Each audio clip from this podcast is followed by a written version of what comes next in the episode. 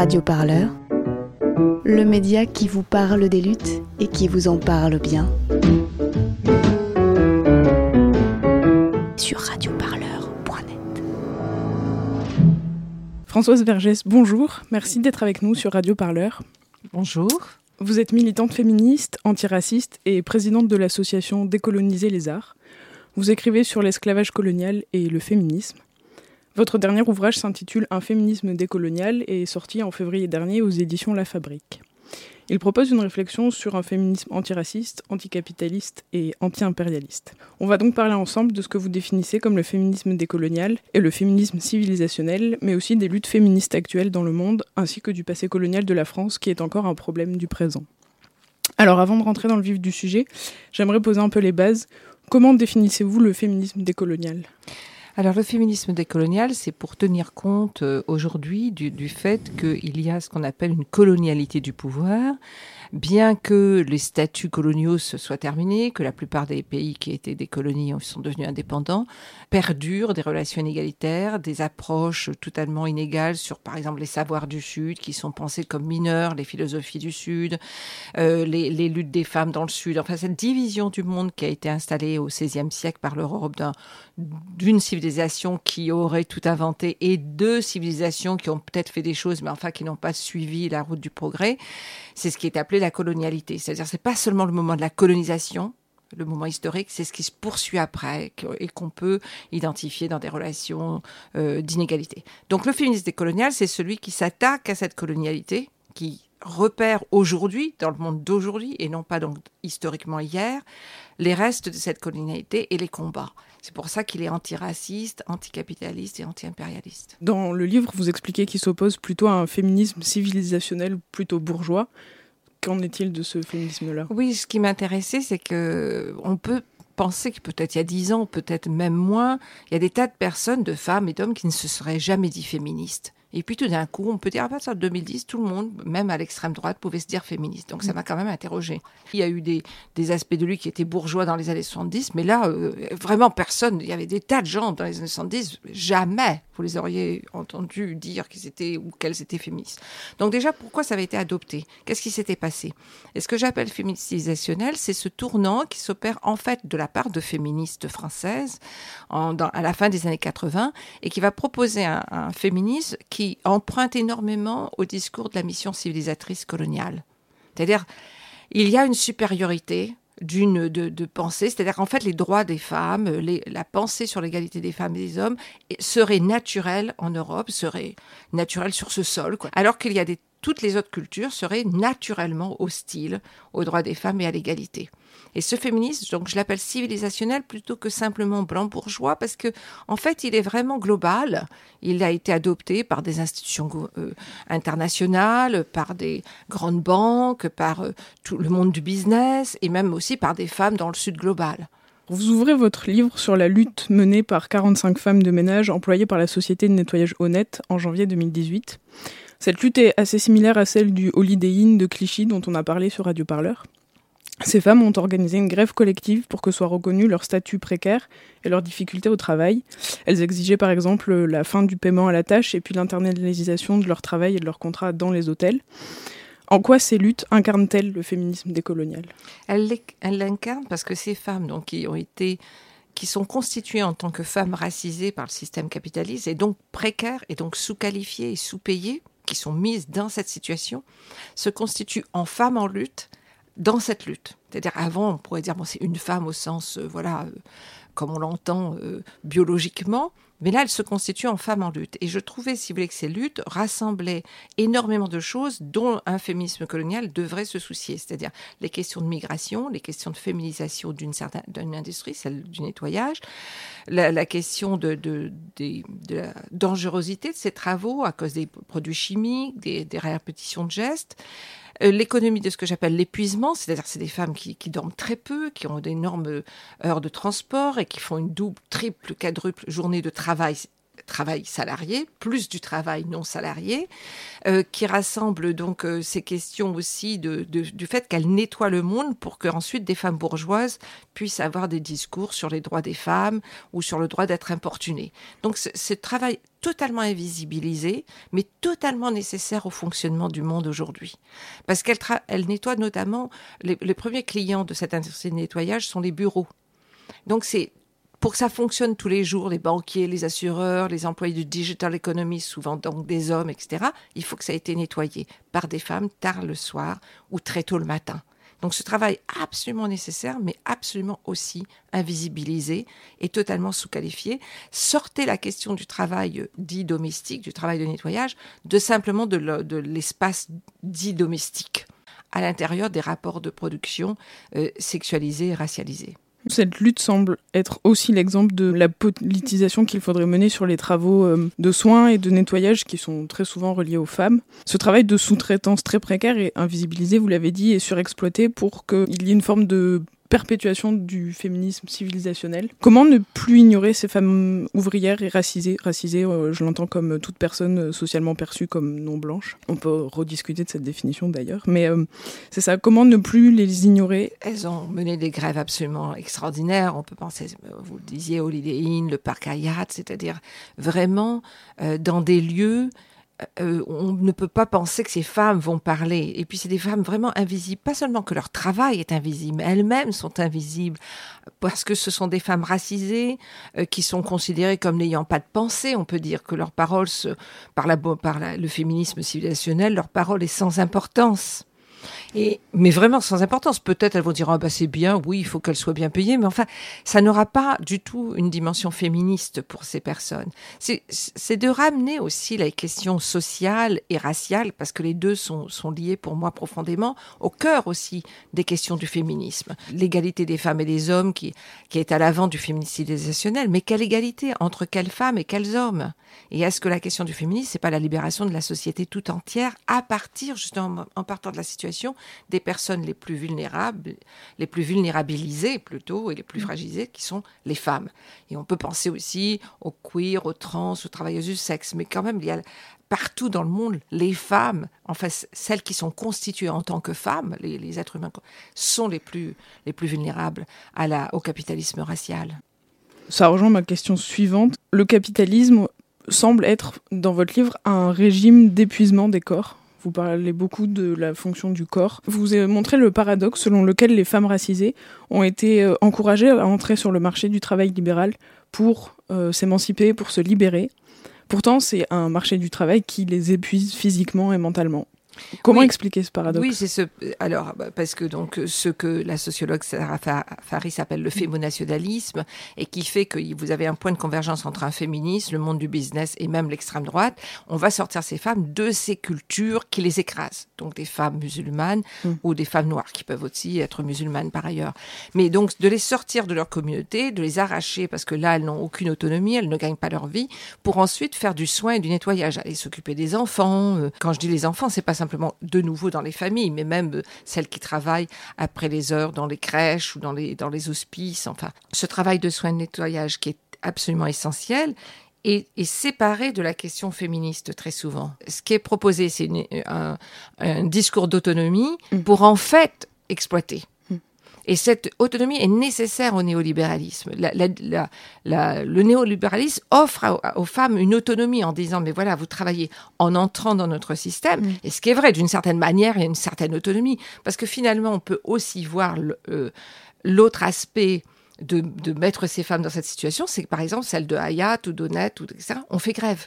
Donc elles se sont constituées en tant mm. que femmes en lutte. Elles se sont emparées de leur autonomie. Elles se sont emparées de leur autonomie. Mm. C'est-à-dire, après, elles ont surtout surmonté quelque chose de beaucoup plus difficile que quand on pensait aux usines ou aux ateliers, c'est qu'elles sont très isolées dans, ces dans, dans, ce mm. travail-là. Chacune a une chambre ou dans la gare, chacune a quelque chose ou pour les soins, etc. Donc, et c'est, elle montre aussi la possibilité de surmonter l'isolement dans lequel met le néolibéralisme. C'est-à-dire, chaque corps est responsable de lui-même. Le néolibéralisme vous dit, ton corps est ton capital, fais-le fructifier, surmonte ta fatigue et regarde l'autonomie qu'on t'offre. Mm. Tu deviens une, femme professionnelle avec tout le discours qui va avec. Et évidemment, masque l'épuisement, masque la racialisation, masque la, les harcèlements sexuels qui sont absolument, vraiment très, très présents dans toutes ces industries. Race, genre, comme on dit, classe, mais aussi migration, toutes ces questions sont, sont absolument liées, sont au cœur de cette construction. Au cours du livre, surtout dans la deuxième partie, vous montrez comment le féminisme actuel s'est construit en désignant l'islam comme l'ennemi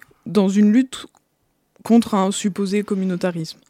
La dernière polémique en date euh, sur le hijab de course de Decathlon le révèle. Comment en est-on arrivé à cette reconfiguration, autant à droite qu'à gauche? Les deux côtés de la politique euh, se sont emparés de ces questions sur l'islam. Oui, c'est ce qui m'a frappé en recherchant les archives des, groupes féministes euh, et j'avais l'intuition, mais je ne pensais pas que c'était à ce point, et de voir qu'en 89, ce seront des féministes françaises identifiées à gauche. C'est ça qui est aussi important, parce que si ça avait été des femmes d'extrême droite ou de droite, je ne pense pas que ça aurait eu le succès que ça a eu, et qui offrent vraiment le discours islamophobe à l'Europe et puis ensuite euh, qui va être prise en, en Amérique du Nord. Certaines d'entre elles vont parler du patriarcat le plus dur de la planète. Je veux dire, rien de cela ne s'appuie sur aucune étude. C'est une, opinion qu'on sort. L'islam serait par nature euh, et opprime les femmes, les, autorise leur viol, euh, euh, le mariage forcé à, 12 ans, les mutilations. Enfin, c'est vraiment une horreur. C'est tout d'un coup, elles offrent le prochain ennemi principal. Et 89, c'est vraiment à ce moment-là qu'elles le font. On se souvient, au début de septembre, deux jeunes filles arrivent voilées dans un lycée, elles sont expulsées. Et à partir de là, ces féministes trouvent que le, gouvernement ne réagit pas assez. Et elles mm. vont passer toute la, fin de cette année-là, à partir de septembre, puis octobre, tout ça, et puis ensuite dans l'année suivante, à absolument bombarder à la fois des femmes politiques, mais aussi des partis, en disant mais il faut que vous fassiez quelque chose. Il faut, faut réagir. Il y a un ennemi là, extrêmement important. Et c'est frappant parce qu'en fait, euh, on voit quelques mois plus tard, à l'Assemblée nationale, une totale alliance, convergence entre la gauche et la droite sur ce discours. C'est devenu sens commun. Mm. Personne, on a demandé à personne, certainement pas aux musulmanes, évidemment, ce qu'elles avaient à dire, surtout pas, ni aux musulmans. On a décidé, ces féministes ont décidé, et elles, elles vraiment, parce que ce qui m'a frappé, c'est que le, les, les, formules qu'elle propose, les, mots qu'elle propose, deviennent ensuite, circuleront partout. Et qu'on retrouve, comme vous le disiez, aujourd'hui encore dans l'histoire de Jab de Running, oppression, pas de liberté, le corps de la femme est emprisonné, enfin, toutes les, tout, ce vocabulaire qui est vraiment depuis là en place depuis tant d'années. Hmm. Justement, j'aimerais qu'on reparle un peu du passé euh, esclavagiste et colonial de la France, qui reste aujourd'hui assez compliqué. Euh, il y a des musées, il y a des mémoriaux, mais le, ce passé-là n'est pas questionné. Pourquoi? Il n'est pas questionné parce que je pense que d'une part, euh, la France s'est construite, enfin une idée de la France s'est construite sur être le pays des droits de l'homme, mm. hein, sur le pays de l'égalité, sur les pays aussi d'une certaine euh, comment dire, culture des hommes envers les femmes. Enfin, c'est vraiment totalement tout ça est absolument illusoire, mais c'est construit là-dessus en effaçant même sa propre histoire, on pourrait dire, hein. l'histoire des communardes, l'histoire des femmes révolutionnaires euh, dans la Révolution française, euh, euh, des révoltes de femmes paysannes, donc et puisqu'on a appelé les sorcières. Donc à l'intérieur même de son récit, et c'est vraiment c'est une France qui se construit, une France en fait assez conformiste et assez réactionnaire. Mm et qui donc va effacer de, ce récit ce qui pourrait l'entacher. Et la question de l'esclavage colonial qui dure quand même quatre siècles, donc quatre siècles, ça s'efface pas comme ça. Je veux dire, quand on voit le poids que pèse la, Deuxième Guerre mondiale dans le récit de la France, euh, c'est quatre ans. C'est quatre ans contre quatre siècles.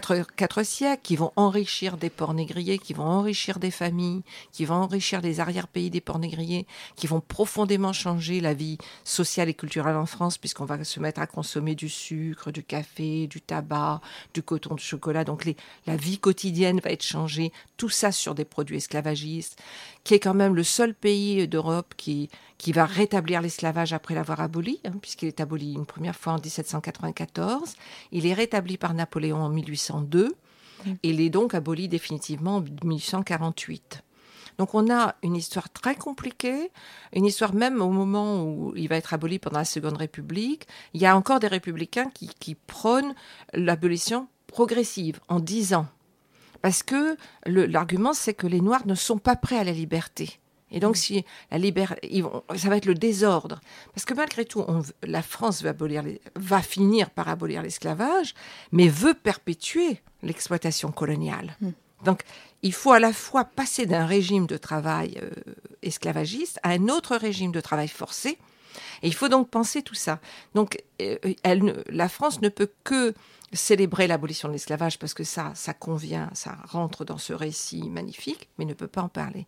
Et de même, je soulignais aussi, pour, pour finir sur l'esclavage, que quand les femmes, quand des féministes françaises racontent l'épopée des droits, de la, de la, de l'acquisition des droits, qui culmine avec le droit de vote en 1945, elles oublient ce, ce droit que des femmes françaises acquièrent dès le XVIe siècle, c'est celui de posséder des êtres humains.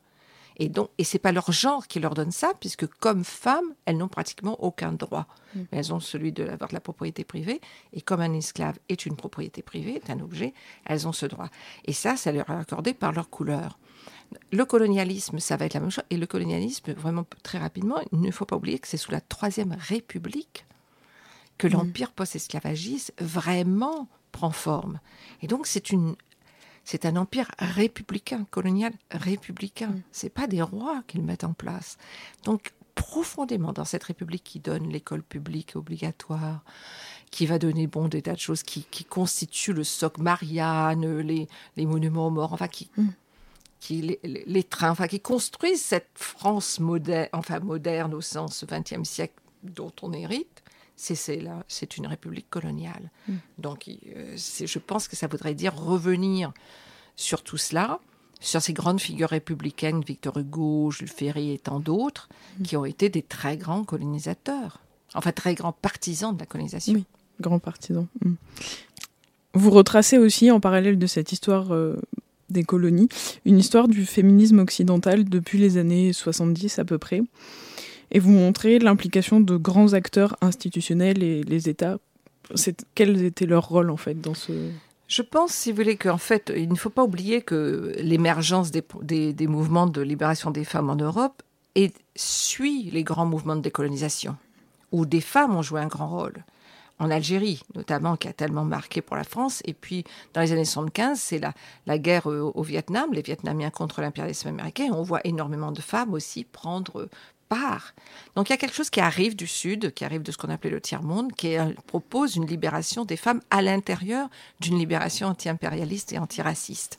Et, et, ces mouvements en sont d'une certaine partie les héritiers, mais ils ne reconnaissent pas cette, cette, cet héritage. Ils ne reconnaissent pas la dette. Ces mouvements féministes ne reconnaissent pas la dette qu'ils doivent à la mmh. Euh, et, donc, dans, ces années-là, ce sont des mouvements, puisqu'il y a beaucoup de mouvements, beaucoup de groupes, très politiques, très radicaux, mais qui ne font jamais s'interroger sur la question raciale, coloniale de la France. Hmm. Donc, vont parler de ce qui se passe ailleurs, mais qu'est-ce qui se passe en France? Comment le féminisme français, comment a-t-il été touché, impacté hmm. par le racisme? Et, donc, et donc un sexisme raciste? Hmm. Parce que le sexisme et le racisme, pour moi, sont absolument profondément liés. Oui, justement, vous donnez l'exemple dans ces luttes féministes. Euh, c'est un exemple assez frappant de, à la fois en France, en métropole, la lutte pour l'IVG et en parallèle euh, des avortements perpétrés à La Réunion par l'État. Euh, enfin, moi, c'est quelque chose qui m'a énormément frappé, mais comment l'histoire du féminisme a-t-elle été réécrite? Elle a été réappropriée? Elle a perdu tout potentiel radical? Elle a perdu tout potentiel radical, c'est dans les années 80, la fin des années 80, les, les années 90, même si se perpétuent des groupes. Hein, je ne veux pas nier l'existence de groupes qui continuent à être radicaux, mais euh, ce qui va dominer, c'est ce féminisme euh, qui va devenir civilisationnel et qui va être soutenu aussi, euh, puisque vous rappeliez dans la question précédente, par des institutions comme les Nations Unies, avec mm. la, décennie des droits de la femme, mm. et qui vont, nous n'oublions pas, il y a la réunion qui se passe à Nairobi est une réunion justement de femmes du Sud, hein, où il y a des Palestiniennes, Angela Davis sera présente, et qui se, qui se termine avec Pékin, où c'est Hillary Clinton qui prononce le discours de clôture, en, proposant une philosophie très libérale des droits de la femme. Donc on sent qu'il y a une inquiétude, si vous voulez, qu'il y a une inquiétude. En France, je pense qu'il y a d'une part une, institutionnalisation, c'est-à-dire qu'il va avoir le secrétariat d'État des droits aux femmes, puis le ministère des droits des femmes, qui vont d'une certaine manière faire entrer un féminisme dans les institutions et dans l'État et qui, on voit aussi un glissement en France vers un féminisme punitif. euh, qui, va prôner la punition, la loi, plutôt que la, plutôt que la, la discussion. Mm. Donc, par exemple, quand vous parlez de, ces avortements forcés dans les années 70, au lieu de justement, qu'est-ce que ça posait comme question sur la loi sur l'avortement? C'est-à-dire, comment la loi sur l'avortement, la, la, libéralisation de l'avortement par des féministes aurait pu être formulée autrement si elles avaient tenu compte du fait que leur propre État avait deux politiques pro-natalistes en France et totalement natalistes dans un département d'outre-mer mm. au même moment. Et donc, ça donnait, ça mettait en, lumière la racialisation des politiques euh, de l'État envers la reproduction, envers le ventre des femmes. C'est chaque fois, voulez, cette, cette, ce point aveugle qui va produire des choses, vous voyez, c'est-à-dire mm. la loi sur l'avortement, mais même la loi sur le viol, il va y avoir des discussions très très vives dans le monde, dans le milieu féministe. Est-ce qu'on est sûr qu'on veut une loi qui va donner pouvoir à la police et au tribunal qui de, de, de, punir ce crime, qui est un crime évidemment, mais est-ce que en tant que féministe, on ne pourrait pas imaginer d'autres formes, vous voyez? Et, le féministe, un féministe français qui domine, et on le voit aujourd'hui même avec la loi sur le harcèlement sexuel, euh, euh, sur le harcèlement sexuel, on voit qu'il y a un glissement vers euh, vraiment le punitif. Vous voyez, mmh. c'est-à-dire la loi est une demande constante de loi euh, et donc d'appeler, d'en appeler à la police, puisque la loi, euh, il faut qu'il y ait la police mm. et ensuite c'est le tribunal. Donc est-ce que le, la mission de, de féministes, c'est d'aller remplir les prisons? Oui. et oui. Euh, je sais pas, la police et le tribunal sont quand même deux institutions profondément racistes et oui, C'est ce que j'allais dire, c'est qu'en plus de ça, la police et la justice sont clairement pas des institutions en faveur des femmes et encore moins des femmes racisées. Oui, on le voit chaque fois qu'une femme porte une plainte, aujourd'hui dans la manière parfois dont est posée la violence faite aux femmes. Mm.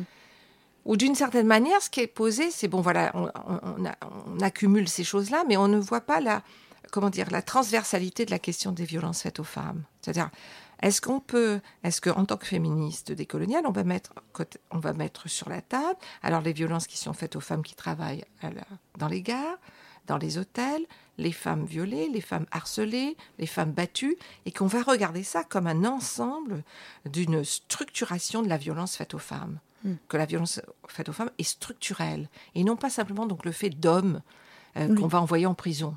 C'est pas des individus, c'est un, système Ce qui ne veut pas dire qu'on ne, que, ça ne doit pas être puni, mais cette hmm. question de, ce que je voudrais, c'est est-ce que un féministe peut se poser la question de, mais comment va-t-on protéger quelle est une politique féministe et coloniale de la protection hmm, Plutôt. Il faut protéger, hmm. il faut protéger les personnes vulnérables dans une société. Et toute société, toutes les sociétés imaginent des mesures de protection.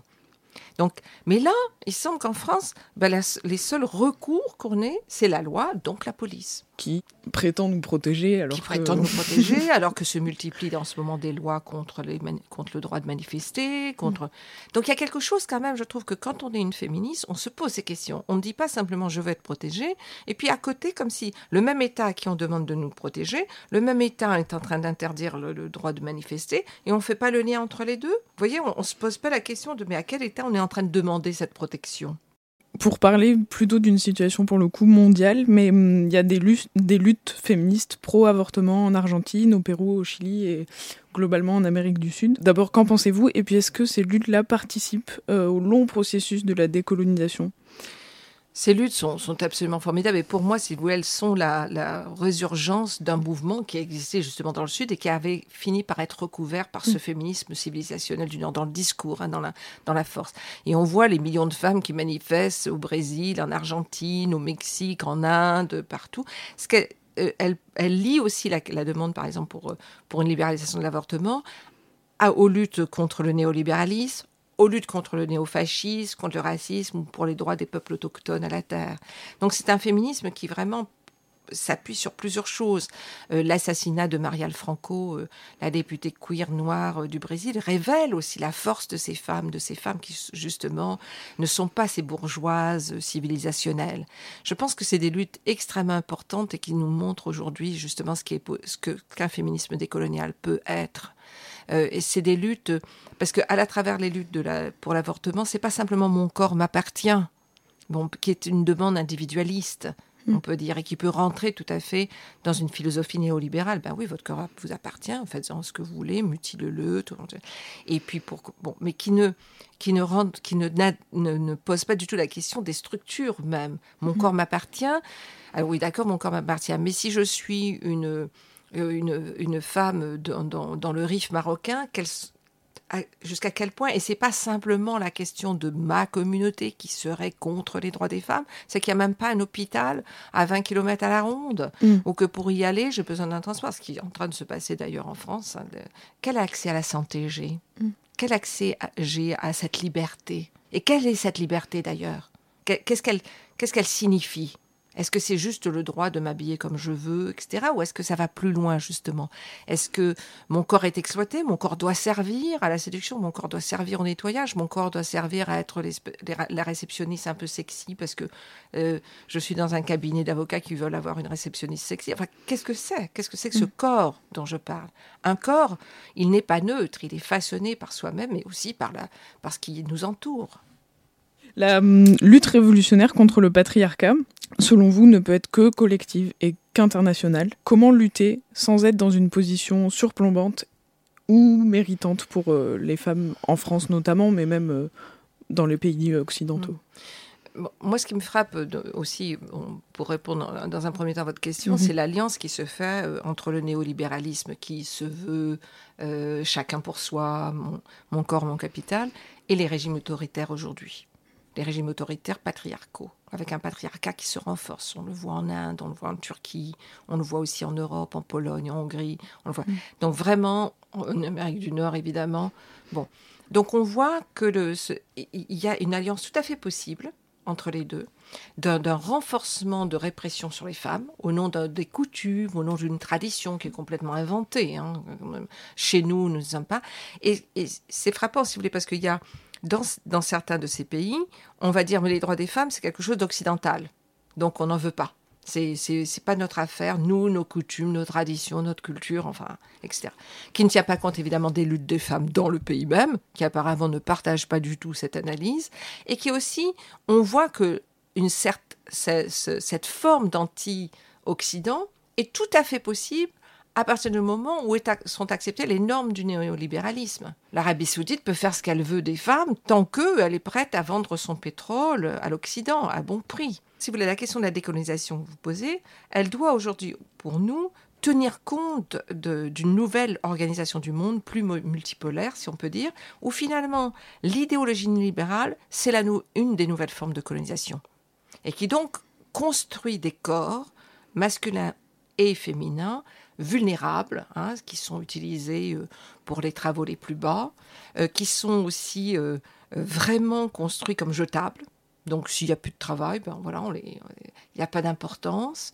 et, donc, cette, cette nouvelle division à cause de, cette, de, de, ces nouvelles formes d'économie à travers les, euh, les économies des nouvelles technologies, des nouvelles économies de biotechnologie, de biomédecine, de surveillance. On voit se redessiner une, une nouvelle ligne entre les, les, les, personnes qui comptent, les vies qui comptent et les vies qui ne comptent pas. Et qui ne sont plus simplement celles que nous avons héritées du monde colonial, elles sont aussi nouvelles. On voit... Euh, je dirais, chaque jour, il y, a des, milliers de personnes condamnées à la mort, peu importe cette vulnérabilité à la mort. Et euh, donc la décolonisation, pour moi, le, un féminisme décolonial aujourd'hui, au XXIe siècle, c'est vraiment d'être de, de, extrêmement, euh, d'inventer des nouvelles formes, justement, aussi d'analyse, qui prennent tout ça en main. On sait que, par exemple, ce qu'on appelle le changement climatique, tout ça, c'est n'est pas l'humanité qui est responsable, c'est une certaine économie, une certaine humanité. On sait que les personnes qui vont être les plus touchées, ça va être les, peuples vulnérables et les femmes. On, le voit en ce moment au Mozambique, hein, où un pays est en train de disparaître sous des inondations extrêmement incroyables. On le voit aussi dans, euh, les endroits où la sécheresse règne. Enfin, on voit, si vous voulez, se émerger des nouveaux euh, défis à la vie, quoi, au vivant. Hmm. Et je pense que la décolonisation, c'est aussi s'attaquer à ces politiques de, mort, qui sont les politiques à la fois du patriarcat et du néolibéralisme. Hmm. La lutte contre le patriarcat et contre La lutte contre ce patriarcat, oui, oui. Hmm. Alors le patriarcat, il n'est pas le même partout. Il a été racisé pendant le, sous la colonialité, hmm. hein, parce que vous pouviez être un tyran chez vous, mais enfin, si vous sortiez, vous étiez, vous n'étiez plus aux yeux des colons qu'un homme noir ou qu'un homme arabe. Et euh, mais euh, il effectivement, la, question de la domination masculine, elle existe quand même partout, mais elle ne peut pas être prise simplement euh, comme, le, comme le propose ce féminisme occidental qui dit ce sont les hommes les ennemis. Les femmes, pour moi, ne constituent pas en elles-mêmes une grande sororité mondiale. Hein. Elles, se constituent en tant que femmes en lutte et en tant que féministes et coloniales dans la lutte, mais a priori, une femme, je veux dire je sais pas, il y a des, femmes. Et aussi, on voit que, si vous voulez, euh, pour moi, un féminisme colonial, c'est lutter contre les formes de masculinisation qui oppriment les hommes et qui en font des patriarches, des, espèces de petits tyrans, euh, des abus de pouvoir constants. Parce que la domination masculine, c'est le pouvoir. C'est le pouvoir mm. que la société vous donne sur des femmes chez vous. Et ce petit pouvoir, ben, vous pouvez l'exercer librement. La société vous donne liberté de l'exercer. Après, dans la société même, vous n'aurez peut-être pas la possibilité d'exercer de quelques pouvoirs, vous serez totalement exploité. Et donc, c'est la question du pouvoir, de ces pouvoirs d'exploitation, ces abus de pouvoir constants qui sont construits l'un sur l'autre, qui se superposent, qui, euh, qui, pour moi, sont vraiment une, cible de lutte, quoi. Mm. Parce que ce féminisme qui ne fait que de la domination masculine la seule raison et la seule cause de l'oppression des femmes, non. Euh, L'État est là, euh, l'impérialisme, le néolibéralisme qui euh, vraiment continue à partager l'humanité en vie, en vie qui compte et en vie qui ne compte pas. Merci beaucoup, Françoise Vergès, d'avoir répondu à nos questions pour Radio Parleur. Je rappelle que votre livre, Un féminisme décolonial, a paru aux éditions La Fabrique en février. À très bientôt. Radio Parleur, le son de toutes les luttes.